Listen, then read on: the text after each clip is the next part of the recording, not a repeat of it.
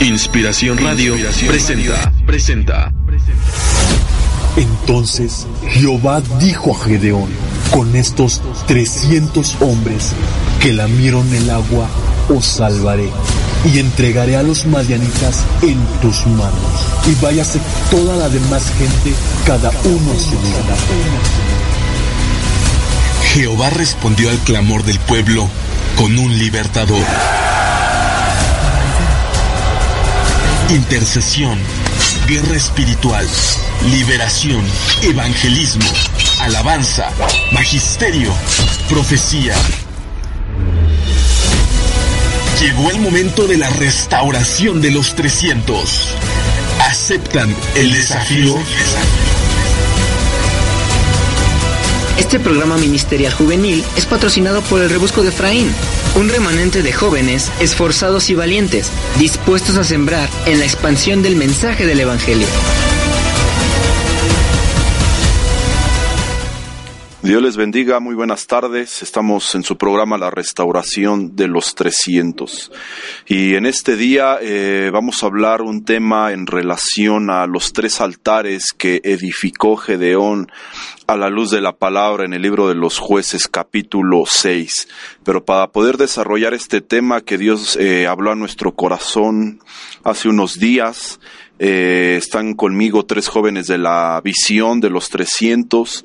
Eh, pero antes queremos enviar saludos a todos aquellos que nos escuchan en el interior de la República, los que nos escuchan en otros países, en Bolivia, en Colombia, en Estados Unidos.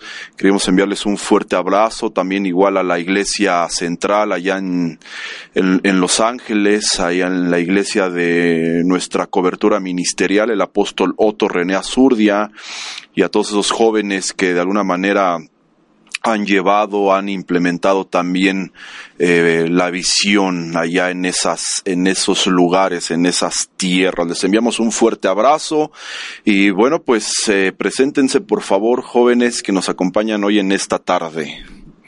Señor les bendiga, amados hermanos. Mi nombre es Juan Rubio y como siempre que estaremos apoyando con las citas, esperando que el Señor sea el que les hable a su vida y sea desafiando a cada uno de ustedes. El Señor les bendiga.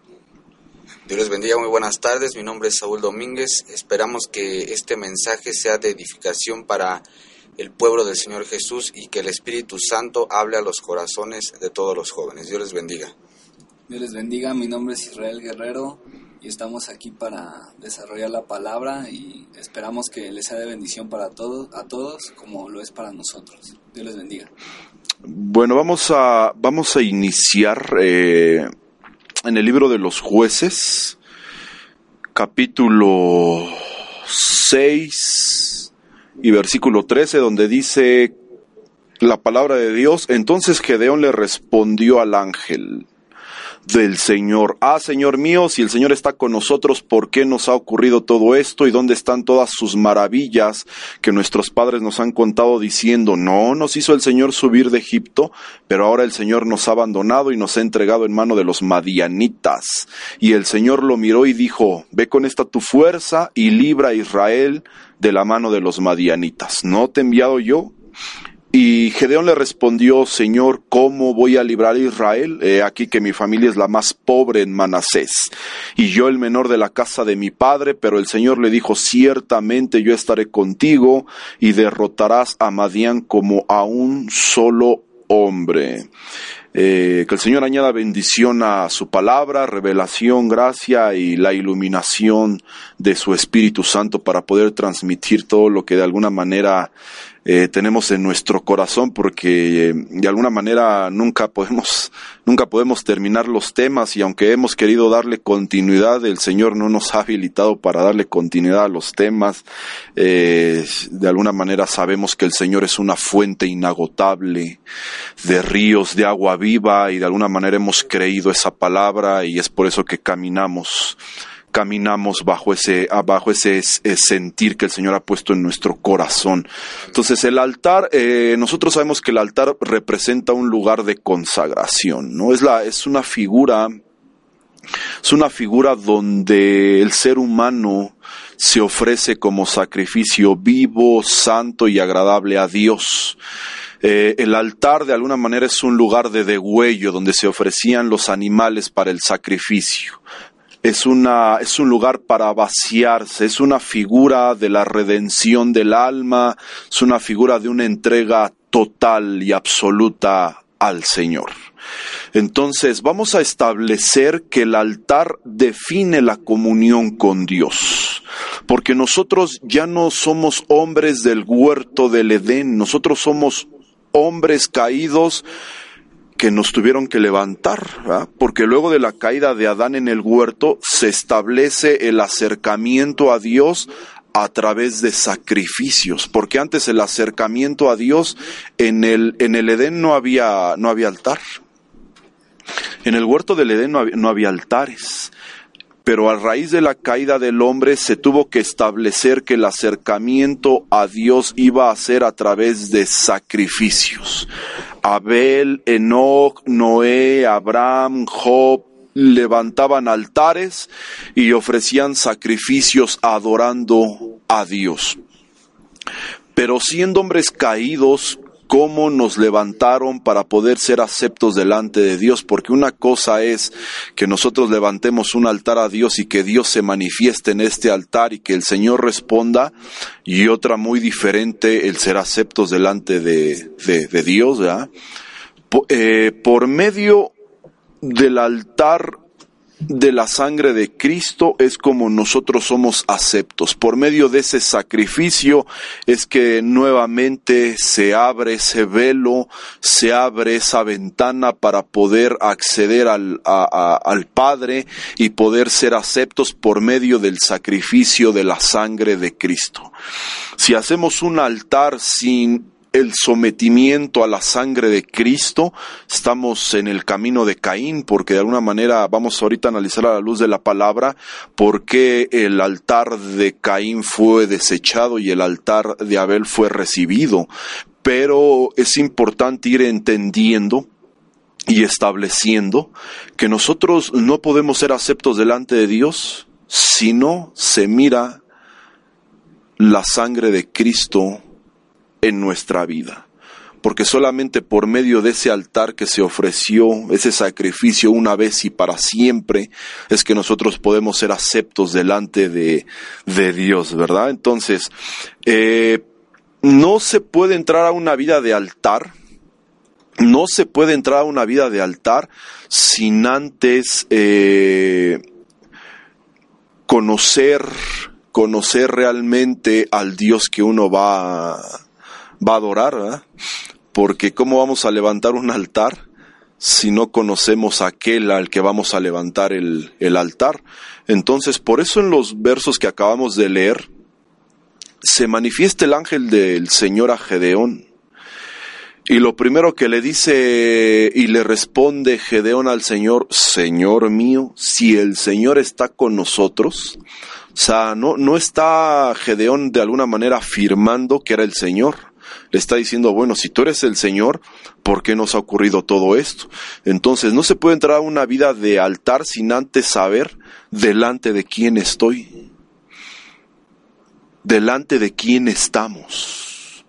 Por eso le dice, Señor mío. Por eso, por eso de alguna manera el Señor eh, eh, se manifiesta a Gedeón, pero Gedeón le dice, si tú estás con nosotros, si tú realmente eres el Señor, ¿por qué nos ha ocurrido todo esto? Pero de alguna manera Gedeón estaba eh, tratando de comprender delante de quién estaba él. Y a veces los jóvenes llegamos a la iglesia a querer levantar un altar de adoración, un altar de alabanza, de sacrificio, sin saber delante de quién estamos, porque a veces con los mismos zapatos que venimos del mundo, con los misma ropa con la que atravesamos lugares eh, de inmundicia, lugares de perdición, con esos mismos zapatos, con esa misma ropa, a veces con esa misma actitud, queremos llegar a presentarnos delante de Dios. Y cuando un gibor lo primero que debe de tener conciencia para pararse en un altar es saber delante de quién estamos, saber delante de quién estamos de alguna manera tratando de ofrecer un sacrificio de alabanza, pero se ha ido, todo esto se ha ido perdiendo. se va perdiendo y ¿por qué? Porque ignoramos a veces delante de quién estamos y luego le dice, ¿por qué nos ha ocurrido todo esto? Saber cuál es mi posición y mi condición delante de Dios. Eso es lo que se tiene que también reconocer antes de entrar a la vida de altar, saber cuál es mi posición y mi condición delante del Señor. ¿Ustedes saben cuál es su posición delante de Dios? Porque de alguna manera al ser jóvenes que caminan en la visión de los 300, realmente saben cuál es su posición en esta visión? Realmente cuando uno está dentro del culto a Dios en la iglesia como jóvenes, ¿sabemos cuál es nuestra posición y cuál es nuestra condición delante de Él? Porque a veces eh, es lo que les digo, venimos de una fornicación, venimos de inmoralidad, venimos eh, de alguna manera de haber eh, estado en una condición que sabemos que no es agradable a Dios y así nos posicionamos en el culto a Dios, así nos posicionamos en el altar y, y Gedeón le dice, ok Señor mío, ya sé delante de quién estoy, ahora explícame por qué ha ocurrido todo esto, explícame qué fue lo que hicimos, en qué condición caímos, cuál es nuestra posición, porque no entiendo por qué ocurre todo lo que está ocurriendo en este ambiente.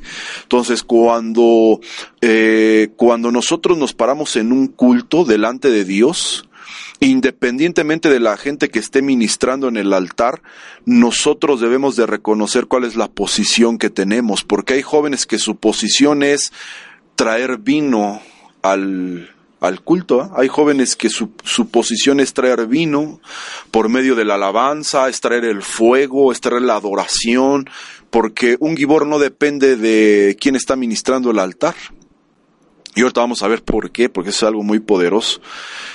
Eh, y de alguna manera, si nosotros sabemos cuál es nuestra posición, pues deberíamos de alguna manera empezar a incursionar en eso. Y luego le dice el Señor, le dice, le dice Gedeón, pero ahora el Señor nos ha abandonado, nos ha entregado en mano de los madianitas, y el Señor lo miró y le dijo, ve con esta tu fuerza y libra a Israel de la mano de los madianitas.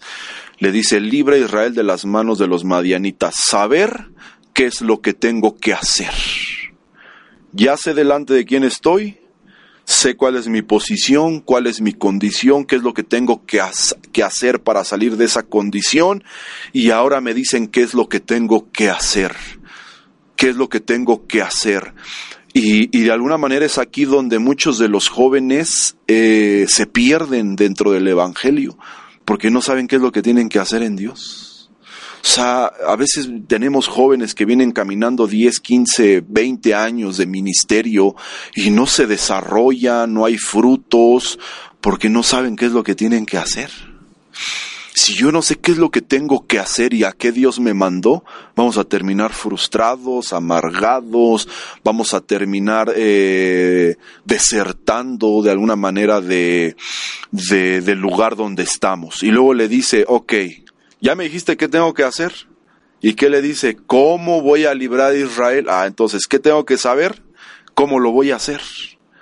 Y luego le dice, pero ¿cómo lo voy a hacer? Porque mira, yo vengo de Manasés, soy el menor de la casa. Entonces, ¿hay qué le está diciendo? ¿O qué está dándole a entender Gedeón? Gedeón sabía de dónde venía, sabía quién era, pero también sabía quién estaba con él. Entonces hay que reconocer estas siete cosas antes de entrar a la vida de altar. Saber delante de quién estoy y a quién le voy a ofrecer ese sacrificio. Saber cuál es mi posición y mi condición. Saber qué es lo que tengo que hacer. Saber cómo lo voy a hacer. Saber de dónde vengo. Saber quién soy y saber quién está conmigo para poder desarrollar esto. Y entonces ahora sí lo mete el Señor a la vida de altar a Gedeón lo mete a la vida de altar porque ya en el verso 17, 18 y, y 19, este, Juan, como dice, jueces 6, 17, 18 y 19. Y Gedeón le dijo, si he hallado gracia ante tus ojos, muéstrame una señal de que eres tú el que hablas conmigo. Te ruego que no te vayas de aquí hasta que yo vuelva a ti y traiga mi ofrenda y la ponga delante de ti. Y él le respondió, me quedaré hasta que vuelvas. Y Gedeón entró y preparó un cabrito y pan sin levadura de un efa de harina. Puso la carne en una cesta y el caldo en un caldero y se los llevó a él debajo de la encina y se los presentó. Ok, ahí está, ¿no? Eh, viene Gedeón, le dice, si he hallado gracia ante, ante tus ojos, muéstrame una señal de que eres tú el que hablas conmigo. Te ruego que no te vayas de aquí hasta que yo venga, vuelva a ti y traiga mi ofrenda y la ponga delante de ti. Entonces nosotros podemos ver que cuando los hombres se acercaban o se querían acercar a Dios, lo tenían que hacer mediante un altar. Y ya en el altar los hombres demostraban ciertas actitudes internas y externas. Porque en Génesis 8:20 ahí describe cómo Noé, cuando salió del arca, tomó de los animales limpios y los ofreció en sacrificio a Dios.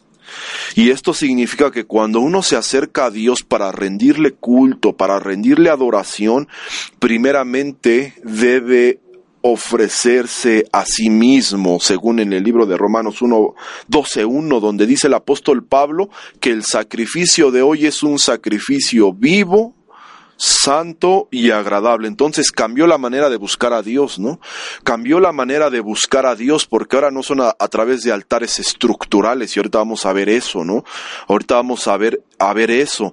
Pero este primer altar que ofrece Gedeón, eh, Gedeón entra, prepara el cabrito, prepara el pan sin levadura, pone la carne en una cesta, pone el caldo en un caldero y se los lleva debajo de una encina y se los presenta, pero el ángel de Dios le dice, no, mira, este altar está mal estructurado, toma la carne y toma el pan sin levadura y ponlo sobre la peña, derrama el caldo, y así lo hizo.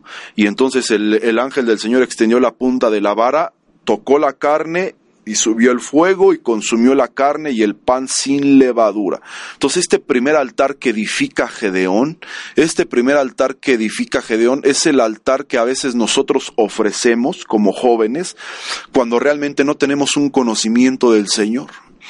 Este primer altar ofrece lo que uno quiere, lo ofrece uno como quiere, pero el Señor de alguna manera le dice a Gedeón, no, mira, te voy a enseñar a, a, a estructurar un altar te voy a enseñar cómo debe de ser de alguna manera la forma en la que tú me tienes que presentar un altar, porque eh, de alguna manera los jóvenes a veces ignoran, ignoran la condición, ignoran la estructura, ignoran de alguna manera cómo Dios se manifiesta a la vida de los hombres. Y es por eso que tenemos jóvenes sin experiencias con Dios, porque eh, ignoran totalmente cómo deben de acercarse a Dios. Entonces este primer altar eh, dice que ofrece un cabrito. Nosotros sabemos que de alguna manera el cabrito pues representa a, aquellos que todavía viven en, en, impiedad, ¿no? Representan a aquellos que van a ir a la izquierda delante de Dios porque no no corrigieron su vida, no cambiaron su vida, no dieron la estatura que deberían de haber dado, no dieron los frutos, no vieron la madurez y que de alguna manera el cabrito son aquellos jóvenes inmaduros que hacen lo que quieren, que siempre están dando golpes, que siempre de alguna manera están, están trayendo eh, a la iglesia constantemente problemas, fracasos, eh, y ahí está, ¿no? Entonces primero ofrece el cabrito, ¿no? Ofrece un cabrito y el Señor le dice, bueno, nada más por esta vez, por esta vez te voy a permitir que me ofrezcas algo así de esta manera. Pero ya después en jueces 6.24, como dice jueces 6.24, ahí este... Y Gedeón edificó allí un altar al Señor y lo llamó El Señor es paz el cual permanece en, Ofra, de los avieseritas hasta hoy. Entonces dice que después de haber presentado este primer altar, viene un segundo altar, donde dice que Gedeón edificó allí un altar al Señor y lo llamó el Señor Espaz, el cual permanece en Ofra de los avieseritas hasta hoy. Dice que, que ofreció ahí en sacrificio no dice, ah, no dice que ofreció en sacrificio ahí. Porque este altar es cuando ya se ofrece uno mismo como sacrificio.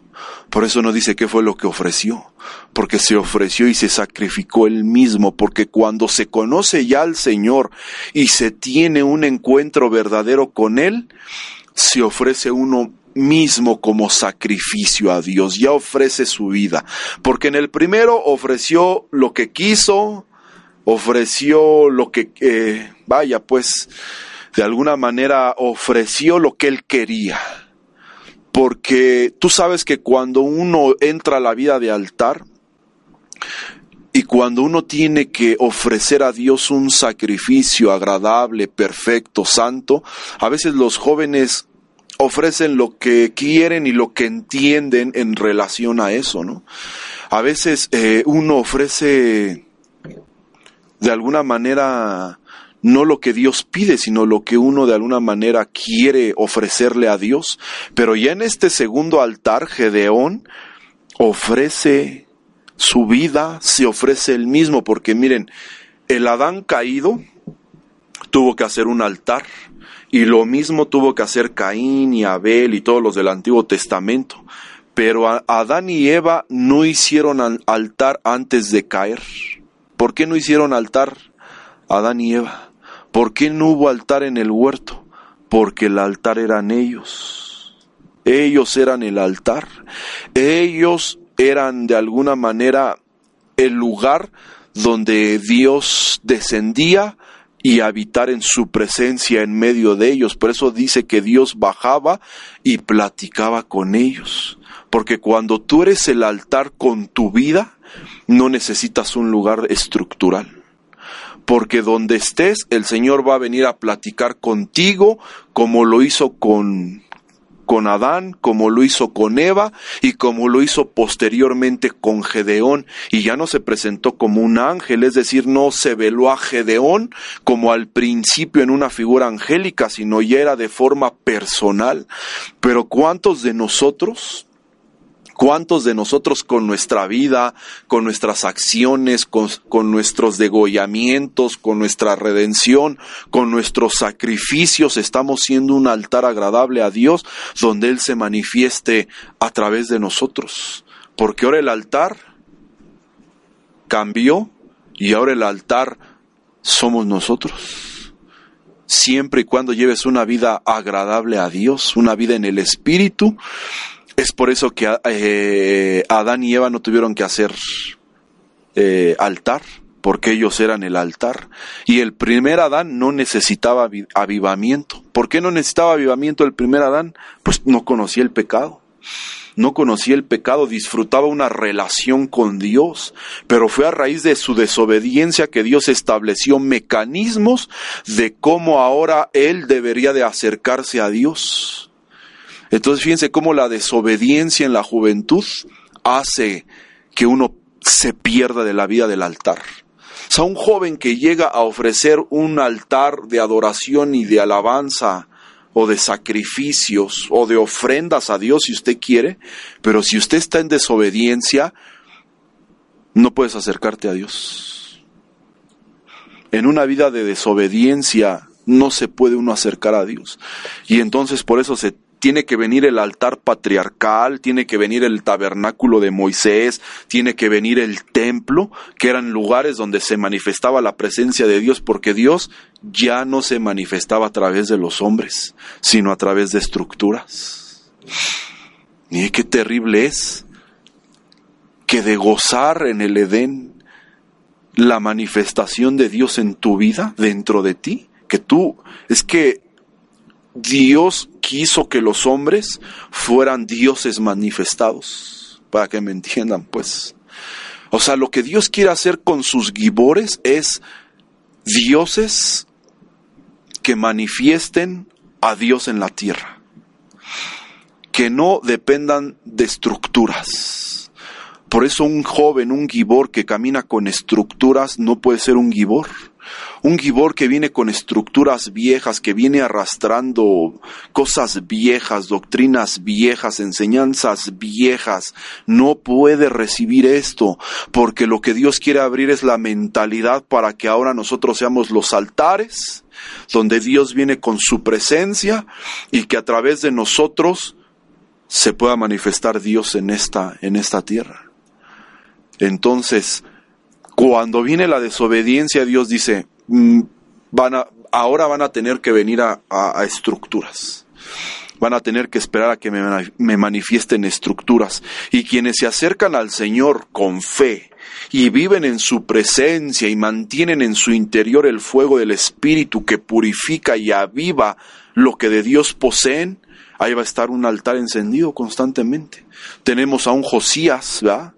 Tenemos a un Josías, a un Gibor, que derribó altares, imágenes, que limpió a Judá, porque eso vino Josías, a limpiar a todo Judá, dice la palabra de Dios, y a Jerusalén, ¿por qué? Porque nosotros debemos anhelar una limpieza profunda y no únicamente la que se hace superficialmente, que al final de cuentas es solo apariencia, pero realmente lo que Dios quiere purificar es, es lo interno en nosotros. Por eso ya el tercer altar, antes de que se levante el tercer altar, a Gedeón le dijeron, primero antes de, edificar un tercer altar, vas a derribar el altar que hay de la diosa Cera, el, altar de Baal que está ahí. ¿Por qué? Porque de alguna manera, para poder ser un edificador de altar, primero debemos anhelar una limpieza nosotros. Primero debemos eh, permitir que Dios nos purifique, nos limpie, para que ahora sí establezca el altar que Él quiere, que Él quiere desarrollar. Eh, jueces 6.25 al 27 y me buscas este Erri Génesis 4 5 ahí donde donde ofrecieron su, su, su altar eh, Abel y, Caín. Como dice jueces primero seis. Sucedió que aquella misma noche el Señor le dijo, toma el novillo de tu padre y otro novillo de siete años, derriba el altar de Baal que pertenece a tu padre y corta la acera que está junto a él. Hasta ahí. Dice que aquella misma noche el Señor le dijo, toma el novillo de siete de tu padre y otro novillo de siete años, derriba el altar de Baal que pertenece a tu padre y corta la acera que está junto a él. Y verso 26 y 27, Saúl, como dice? Edifica después en forma de vida un altar al Señor tu Dios sobre la cumbre de este peñasco. Toma el segundo novillo y ofrece holocausto con la leña de la acera que has cortado. Gedeón tomó diez hombres de sus siervos e hizo como el Señor le había dicho. Y sucedió que como temía mucho a la casa de su padre y a los hombres de la ciudad, para hacerlo de día, lo hizo de noche. Entonces, el, el, tercer altar de Gedeón viene una purificación. Y dice, ahora sí, vas a empezar a edificar un altar, pero así en debida forma. Ahorita vamos a ver por qué. El tercer altar de Gedeón dice que llevó a diez hombres a esa dimensión del altar, porque la función de un gibor es enseñar a otros a ser edificadores de altares, pero también a destruir altares de idolatría. Entonces ya cuando de alguna manera tú aprendes a ya no ofrecer altares con cabritos, y que ya se te reveló el Señor a tu vida y que te ofreces tú como sacrificio vivo, entonces vas a poder ahora sí edificar altares en debida estructura, forma y con los diseños que Dios de alguna manera quiere para ese altar, pero vas a llevar a otros hombres a esa dimensión. O sea, porque la idea es que de, de presentar un altar a después ser tú ese, ese sacrificio en ese altar, ahora vas a poder llevar a otros a poder de alguna manera edificar altar a Dios, porque observemos cómo cuando Gedeón derribó la imagen de acera y el altar que tenía, la gente quería matarlo. Y hablábamos ahorita, yo les preguntaba, ¿por qué la gente quería matar a Gedeón cuando derribó el altar de acera de tu padre, ese altar de idolatría, de costumbre, ese altar que ofendía a Dios? ¿Por qué la gente quiso destruirlo? Esto nos habla que a la gente le gusta vivir en idolatría. a la gente le gusta vivir con pecados, a la gente le gusta vivir en desorden y por eso no les gustó que les derribaran a lo que ya habían tomado por tradición, por costumbre y por un Dios personal. Entonces, ¿a qué nos vamos a enfrentar los gibores de este último tiempo? A que cuando lleguemos a derribar estructuras que aparentemente ofrecen un culto a Dios, a un Dios agradable, a, eh, vamos a enfrentarnos a que la gente eh, se ofenda, a que la gente quiera destruirnos, quiera matarnos. ¿Por qué?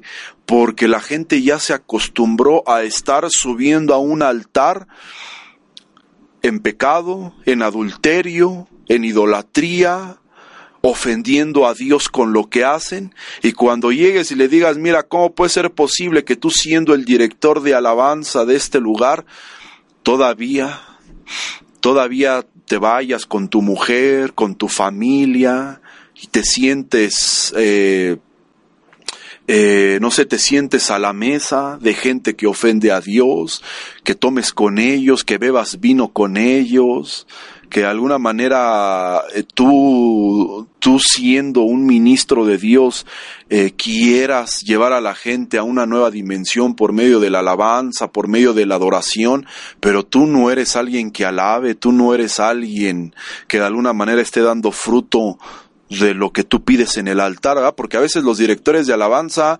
piden todo, pero ellos debajo del altar no ofrecen nada, no ofrecen nada. Entonces esto nos habla esto nos habla que a la gente le gusta vivir de esa manera, pero los Gibor de alguna manera están para derribar todo eso.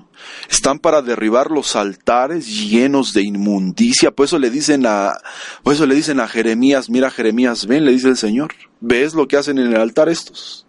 ¿Ves lo que hacen los ancianos? ¿Ves estas cosas tan terribles que hacen? Que me son abominación y le dice a Jeremías cosas peores y mayores abominaciones vas a mirar en ellos. Entonces fíjate cómo los altares en lugar de que en el último tiempo se vayan de alguna manera reedificando, vamos a ver cosas peores en los altares. Pero a Gedeón le dicen, mira, los vas a derribar, pero vas a, vas a llevar, vas a tener que llevar a, a diez hombres de tu confianza. Pero dice que estos diez hombres se los llevó de noche. Entonces, alguien que no lleva una vida de oración, de intercesión, claro que nunca va a tener discernimiento de lo que ocurre en el altar. Son una gente que no tiene una vida del espíritu, que no dobla su rodilla delante de Dios en las noches, que no tiene comunión con Dios en la noche, que no levanta altar en la noche a Dios. ¿Cómo va a tener discernimiento? De lo que ocurre en el altar. Por eso Gedeón lo hizo de noche, con jóvenes que les gusta de noche buscar a Dios, que les gusta entrar a las vigilias, que les gusta estar a, la intercesión, que les gustan los ayunos, pero ¿cómo tú vas a derribar una imagen de acera? ¿Cómo vas a derribar un Baal? ¿Cómo vas a ver lo que sucede en un altar si el que le mostró a Jeremías lo que ocurría en el altar fue Dios y le abrió los ojos espirituales a Jeremías? Y dijo, ven, yo te voy a mostrar porque tú no lo ves, pero yo te voy a mostrar lo que sucede en ese altar. Y una vez que sucede, dice que de noche lo derribo. ¿Cómo vamos a derribar esos altares de idolatría o lo que ocurre en los altares? En la intercesión, en la guerra espiritual, por supuesto.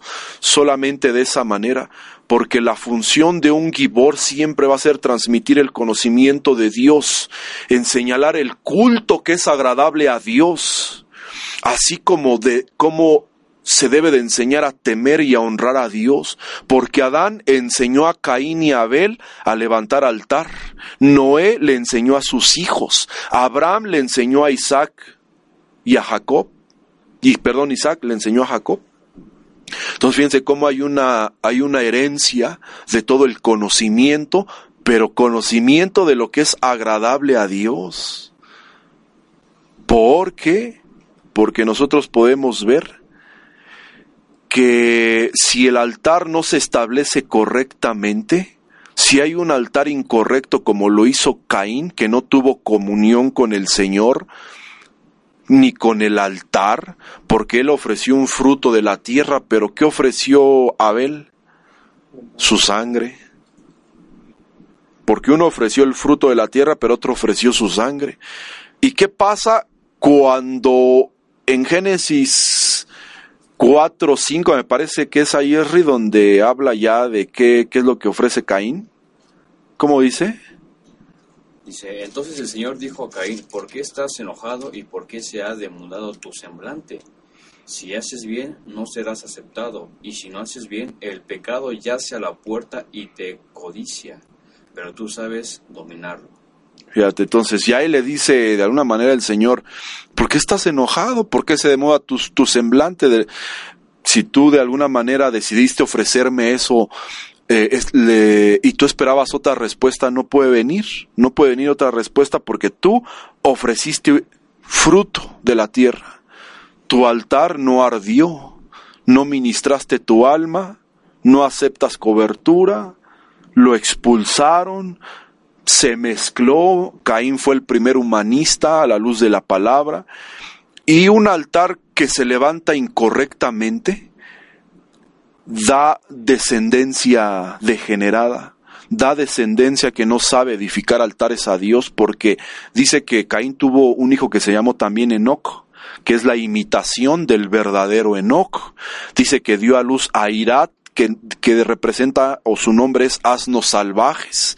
Dio a luz a Maujael, que representa castigado por Dios, a Matusael, que representan, que su nombre es dardos, los dardos del enemigo, Lamec, que fue el primer adúltero. Entonces fíjese, cuando uno no sabe edificar un altar a Dios, y permite que de alguna manera otro joven llegue a edificar un altar sin haberse sacrificado él con su vida, vamos a tener todo esto operando.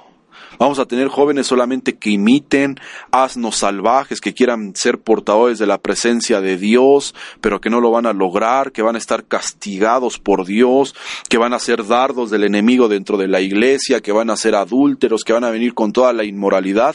Entonces, si no es un altar ordenado, no va a llevar el impacto que nosotros esperamos porque primero tenemos que tener un orden nosotros en nuestra vida, porque un gibor es una persona que tiene en orden todas las áreas de su vida. Porque por eso a Gedeón le dijo, vas a edificar un altar en su debido orden. Pero ¿cómo edificar un altar en el orden de Dios si nosotros tenemos en desorden todas las áreas de nuestra vida? Porque miren, antes los elementos para edificar un altar tierra, había altares, vamos a ver eso ya al final, a ver si nos da tiempo, había altares de tierra, de piedra, de madera, de bronce, de oro, estaba el altar celeste y el altar de nuestra vida, hay siete altares que se ven a la luz de la palabra de Dios, pero ¿cuáles serán ahora los elementos edificadores de altares en el Espíritu? ¿Cómo deben de ser los altares que ahora edifiquemos a Dios, porque si el interés de Dios es manifestarse a través de hombres que sean los altares de Dios, ¿qué elementos debe de tener ese altar? Porque si antes eran elementos de piedra, de oro, de madera, ¿cuáles son los elementos? Que ahora se deben de tener considerados para ser edificadores de altares. Porque no vamos a ir por elementos naturales para andar edificando altares, pero sí por elementos espirituales.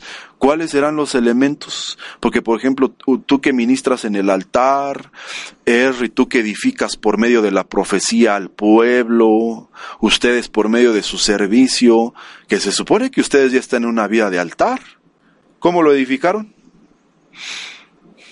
Cuáles son los elementos edificadores, porque si no lo sabemos, entonces están ofreciendo cabritos a Dios primero. No saben delante de quién están, no saben cómo lo tienen que sacrificar, no saben lo que tienen que ofrecer, no saben los elementos que tienen que presentar, no saben el orden, no saben la estructura y por eso tenemos altares donde lo mismo se escucha el reggaetón, donde lo mismo se escucha el rap, donde lo mismo se escucha un rock and roll, donde lo mismo se escucha eh, el himno de la América, donde lo mismo se escuchan canciones de, eh, de del hermano este Marc Anthony, subimos y, presentamos y traemos cosas del mundo y presentamos obras del mundo y, y, por eso es que no sabemos, porque no sabemos delante de quién estamos y andamos ofreciendo cabritos y Dios dice eso a mí no me agrada, eso es desagradable para mí. Entonces, ¿con qué debemos edificar al altar? Porque hoy los jóvenes quieren, quieren subir al altar y quieren estar presentando cabritos que, que, no sé de dónde los sacaron.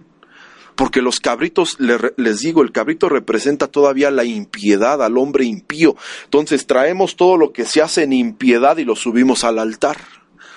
Porque en impiedad la palabra de Dios dice ¿ah? que, que David fue formado en iniquidad, pero no llevó esa iniquidad al altar de Dios. No llevó esa iniquidad. Primero él se ofreció como sacrificio vivo a Dios, porque cuando se ofreció como sacrificio vivo, lo juzgaron. Su esposa ah, le dijo, mm, mira cómo te andas avergonzando delante de las mujeres. Entonces va a venir el señalamiento, pero ¿cómo se deben de edificar los altares? ¿Cómo puede ser posible que ya a qué nivel estamos caminando en la visión de Dios y que no seamos gedeones que sepan edificar altar a Dios? ¿Cómo? Proverbios 14.1, ¿cómo dice? El primero hay que la tenga. Proverbios 14.1, ¿cómo dice? Proverbios... Dice, la mujer sabia edifica su casa, pero la necia con sus manos la... Ah, ¿cómo debe edificar? Edificarse un altar con qué? Con sabiduría. Con sabiduría. Con sabiduría debemos de edificar un altar a Dios. Pero ¿dónde están esos jóvenes con sabiduría? ¿Dónde están los jóvenes con sabiduría? Porque el día de ayer hablábamos, el día de ayer hablábamos cómo, cómo de alguna manera el eh, eh, Tito, hablando de, la, de las mujeres dentro de su juventud, dicen que hay, dice que, que, hay mujeres que de, alguna, que de alguna manera se prestan, jovencitas que se prestan a escuchar a, a, jóvenes que vienen con doctrinas extrañas, que profesan conocer a Dios, pero con sus hechos lo niegan. Y dice que esto, estas jovencitas que escuchan esos hombres se hacen desobedientes e inútiles para cualquier obra. Hoy en día lo que más se mira dentro de la, de la juventud es la inutilidad. Cómo los jóvenes son inútiles para cualquier obra. Ya no está la esa juventud que son útiles en las manos de Dios, sino que son inútiles, pero aquí dice que para cualquier obra, según Tito 1.16 y cómo de alguna manera Dios establece tiempos para la ignorancia. En el Hechos 17:30 dice, ya ustedes debieron haber pasado por alto los tiempos de ignorancia, pero hoy la juventud sigue tan ignorante como antes. ¿Y por qué no se edifican altares? Porque estamos en la, en la ignorancia, estamos siendo inútiles delante de Dios. Entonces, ¿cómo vamos a edificar un altar si no hay sabiduría? si no hay sabiduría para poder edificar. Eh, Primera de Corintios 8.1. Entonces el primer elemento, la sabiduría. Segundo elemento. Dice, en cuanto a lo sacrificado a los ídolos, sabemos que todos tenemos conocimiento. El conocimiento envanece, pero el amor edifica. Ok, ¿cómo debemos edificar altares? con amor, ¿verdad? Porque cuántas veces hemos escuchado mensajes que dice, vamos a edificar un altar en nuestra casa, vamos a edificar un altar familiar. Y usted se sienta a edificar un altar a Dios con su familia y ora tú. No, ora tú. Oye, pero ¿cómo puede ser posible que no quieras orar? No, pues es que a fuerzas, es que siempre yo, es que ustedes nunca quieren participar. ¿Dónde está el amor para edificar ese altar a Dios? Amén. Si no quieren orar y nada más quieren que ore yo, usted es el guibor de su casa, usted es la luz de su casa. Usted debe de empezar a edificar en su casa un altar con amor, porque el amor es lo que va a permitir edificar los altares a Dios, pero ya se ha perdido el amor. Se ha perdido el amor porque miren, la mayoría quiere edificar un, altar en su casa porque no falta eh, aquel hermano, aquel familiar que no quiere nada con Dios. ¿Cómo usted le, exige un fruto del Espíritu? ¿Cómo le exige un fruto del Espíritu Santo? ¿Cómo exigirle un fruto de, del Espíritu de Cristo? ¿Cómo exigirle un fruto a un inconverso? O sea, ¿cómo lo vamos a poner a edificar un altar si él no sabe edificar un altar a Dios? Y entonces ahí es donde debe de entrar el amor, es donde debe de entrar la enseñanza, es donde debe de entrar el gibor a decir, mira, vamos a edificar un altar de esta manera. Primero vamos a hacerlo así. Tú da gracias, dale gracias a Dios ahí en tu entendimiento y como puedas, dale gracias por tu vida, dale gracias porque de alguna manera tienes trabajo, tienes salud, porque te ha permitido vivir este día. Y con amor vamos edificando. Y con amor vamos enseñando a otros a edificar altares a Dios. Y ya cuando viene esa edificación, ya usted como puso un cimiento que es el amor, el otro también va a tener ese cimiento y va a tener esa paciencia para edificar, edificar ese altar al Señor. Pero cuando uno quiere edificar altar a Dios en su casa, y si usted de alguna manera le dicen, por ejemplo, a Juan, que ya ministra ahí como corista en, en, en el grupo de inspiración, que le digamos en la casa, oye, pues mira, entónale un canto de alabanza a Dios. No, es que me da pena. No, es que este, estoy muy cansado oh, es que este, ¿cómo se atrevería a subir a, a cantarle al Señor en un altar? Si no está el amor. ¿Cómo? Porque mira, por ejemplo, la palabra de Dios también dice que la profecía edifica. Porque por medio de la profecía nosotros somos edificados. Se edifica al pueblo. Pero ¿cómo vamos a edificar y a levantar un altar a Dios dentro de la casa de Dios si nunca le hemos dado una, por ejemplo, Henry, que nunca le haya dado una profecía a su padre? Porque a mí la primera profecía que el Señor me permitió dar en inspiración fue a mi papá. Dice el Señor así, así, así, así. ¿Cómo vas a edificar a otros si no edificas a los tuyos? ¿Ya le han dado alguna profecía a algún familiar ustedes? A su esposa, que se agarran a su esposa y le digan, así te dice el Señor, bendita de Jehová, que por medio de ti el Señor va a hablarme, por medio de sueños, de visión. Tú vas a ser ese canal, vas a ser esa bendición, vas a ser esa mujer sabia que edifique, vas a ser corona en mi cabeza. Te profetizo que tus generaciones, que tu descendencia va a ser bendita en esta tierra llega y lo primero, ¿ya vas a empezar de necia? ¿Ya vas a empezar? ¿Y ya vas a empezar de celosa? ¿Y ya vas a empezar a quererme ver el celular? ¿Y para qué quieres mi contraseña de Facebook? Y, y, y ay, hermanos, mire qué edificadores de altares somos. Si no está el amor para edificar el altar, porque el amor es lo que edifica los altares. Primera de Corintios 14, 12 dice, como dice, Así también vosotros, puesto que anheláis dones espirituales, procurad abundar en ellos para la edificación de la iglesia. ¿A cómo se edifica? Con dones espirituales. ¿Cómo vamos a edificar un altar si dice que lo que edifica es la profecía, los dones, los fundamentos apostólicos, los fundamentos proféticos, la vida del Espíritu es lo que edifica el altar? ¿Hace cuánto no se, no se evidencia un don espiritual en una enseñanza o eh, en una alabanza, en una adoración? A ver, dígame. Porque si lo que edifica el altar de Dios son los dones espirituales y no están, ¿cómo vas a edificar al pueblo? ¿Cómo vas a edificar a la iglesia? Porque hoy técnica, memoria. Todo está, ¿ah? está la técnica, está la memoria, está la preparación, todo lo que usted guste y mande, pero ¿estarán los dones? ¿Estarán los dones espirituales con los cuales se va a edificar el altar de Dios? Porque hace cuánto no, no damos una enseñanza, por ejemplo, R, que ya tiene una, hay una célula, siempre debemos de procurar que nuestra eh, enseñanza vaya sellada con un don. Si no, habremos perdido el tiempo, ¿verdad?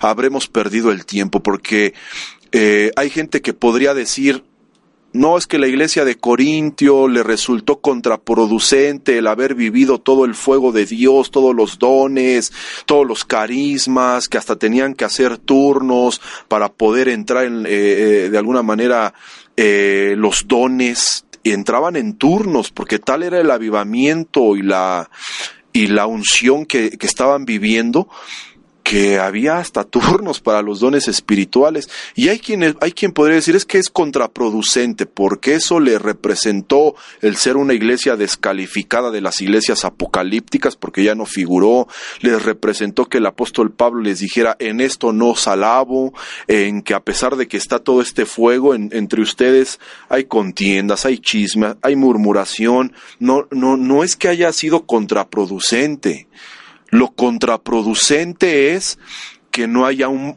una, este, que no estén equilibrados, pues, para que me entiendas. Porque ¿cómo va a ser contraproducente la manifestación de los dones? O sea, tiene que haber un equilibrio. La vida natural y la vida del espíritu bien equilibradas. La carne y el espíritu bien equilibrados por el alma, bien centrados, bien manejados pero no podemos hacer un lado los dones del Espíritu, porque esto es lo que edifica la iglesia. Procurar, dice, poquito o abundar en ellos. ¿Cómo puede ser posible que digamos eso?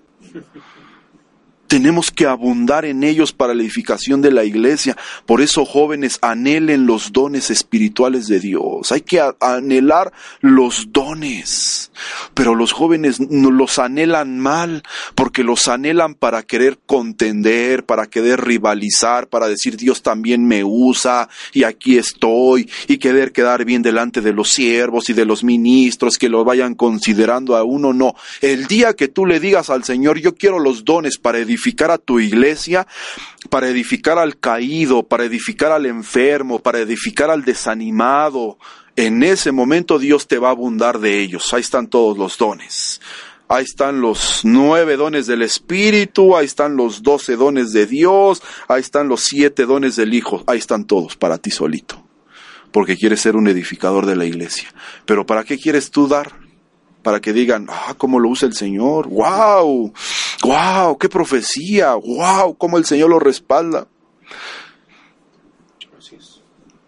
Ustedes son testigos de cómo un día un profeta vino y me dijo, tú por medio de lo que Dios te ha dado, los dones que Dios te ha dado, has ayudado a mucha gente. Y tú has dicho, no vaya y no diga absolutamente nada, guarde en su corazón lo que Dios ha hecho con usted, punto. Porque a veces con los dones le quitamos la gloria a Dios. Entonces, Dios te puede llenar de dones en la medida que tú vayas, edifiques y ya, ahí se acabó. Pero a veces queremos de alguna manera brillar, ¿eh? Hechos 20:32, como dice.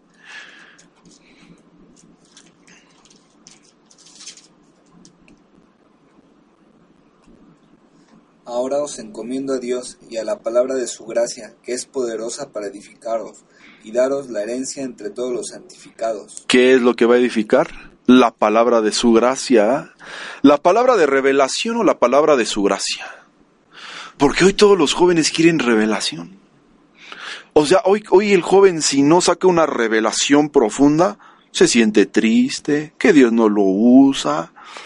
Lo que Dios respalda para edificar a su iglesia y para dar herencia en el pueblo y entre todos los santos es esa palabra de gracia que va a edificar al pueblo. ¿Dónde está la palabra de gracia en la juventud? Porque la palabra de gracia es aquella que levanta de los sepulcros, que levanta de los lugares más profundos a la juventud porque la palabra de su gracia, la palabra de su gracia del Señor es aquella que trae salvación, porque por gracia vino la salvación. Entonces, la palabra de gracia no es la que trae la revelación, las grandes, es la que trae salvación a la vida de los otros. Cada vez que tú abras la palabra de gracia, llevas salvación a otros jóvenes, los salvas y los arrebatas del fuego. ¿Dónde están esos jóvenes que estén arrebatando del fuego, del horno de fuego? ¿Dónde están los jóvenes que estén sacando a los Josés del pozo? ¿Dónde están los jóvenes que estén, están sacando a Jeremías de la cisterna? ¿Dónde están los jóvenes que están sacando a, a los Elías de las cuevas? ¿Dónde están los Davids que están sacando de Adulam a todos los por pura palabra de su gracia? Pero hoy queremos toda la revelación y la unción y pero nos hemos olvidado de la palabra de su gracia, de esa palabra de salvación, de esa palabra que trae vendas, que trae aceite.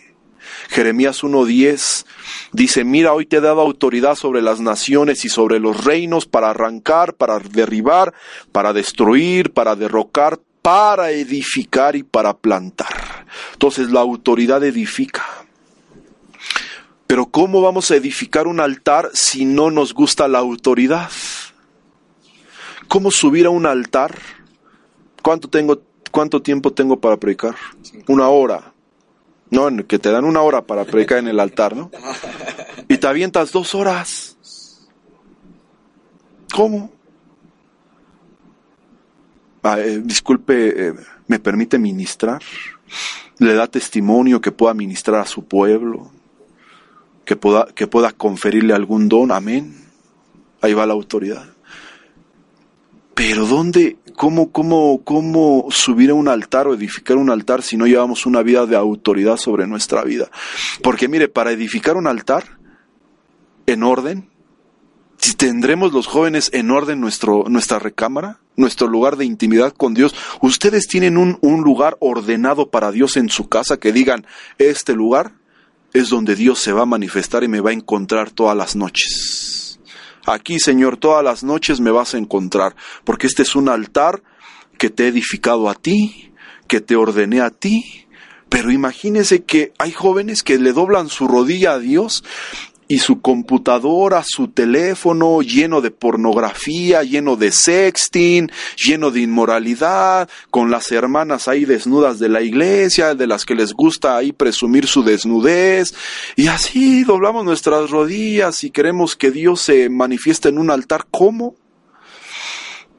¿Cómo si, si desde la autoridad de nuestra casa que nos dicen recoge tu cuarto? Tenlo limpio, tenlo ordenado, que sea un lugar agradable para ti. Si el lugar donde estás es un lugar agradable para ti, seguramente lo va a ser para Dios. Pero es un lugar donde no tengas anatemas, donde no tengas inmundicia. Luego mire, Romanos 15, 2, ya para ir terminando, porque cada uno de nosotros agrade a su prójimo en lo que es bueno para su edificación. Debemos de agradarnos para edificar un altar. Debemos de ser agradables, no solo a Dios, sino también con nuestros prójimos. ¿Cuántos jóvenes son desagradables al pueblo de Dios por cómo hablan, por cómo se...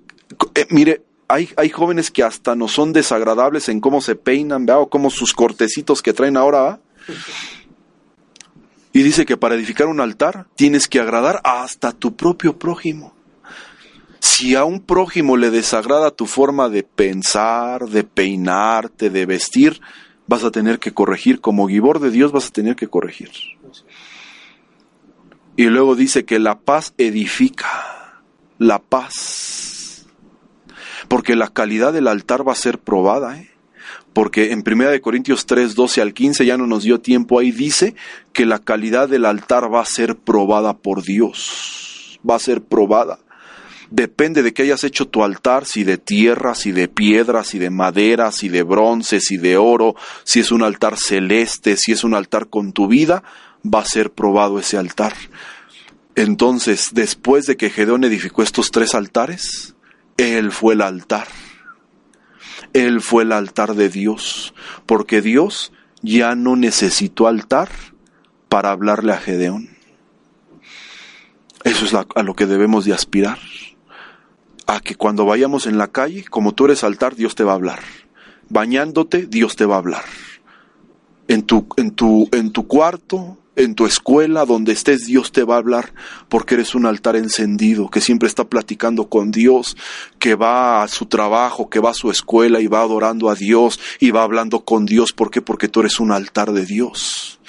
Y Dios ya no quiere estructuras, quiere jóvenes que sean sus altares para que lo que había en el huerto del Edén lo tengan ahora esos jóvenes. La manifestación, la revelación, la presencia, el pasearse, la comunión sea a través de jóvenes consagrados que se ofrezcan como sacrificio vivo, santo y agradable a Dios, que derramen su sangre, porque en la sangre está la vida.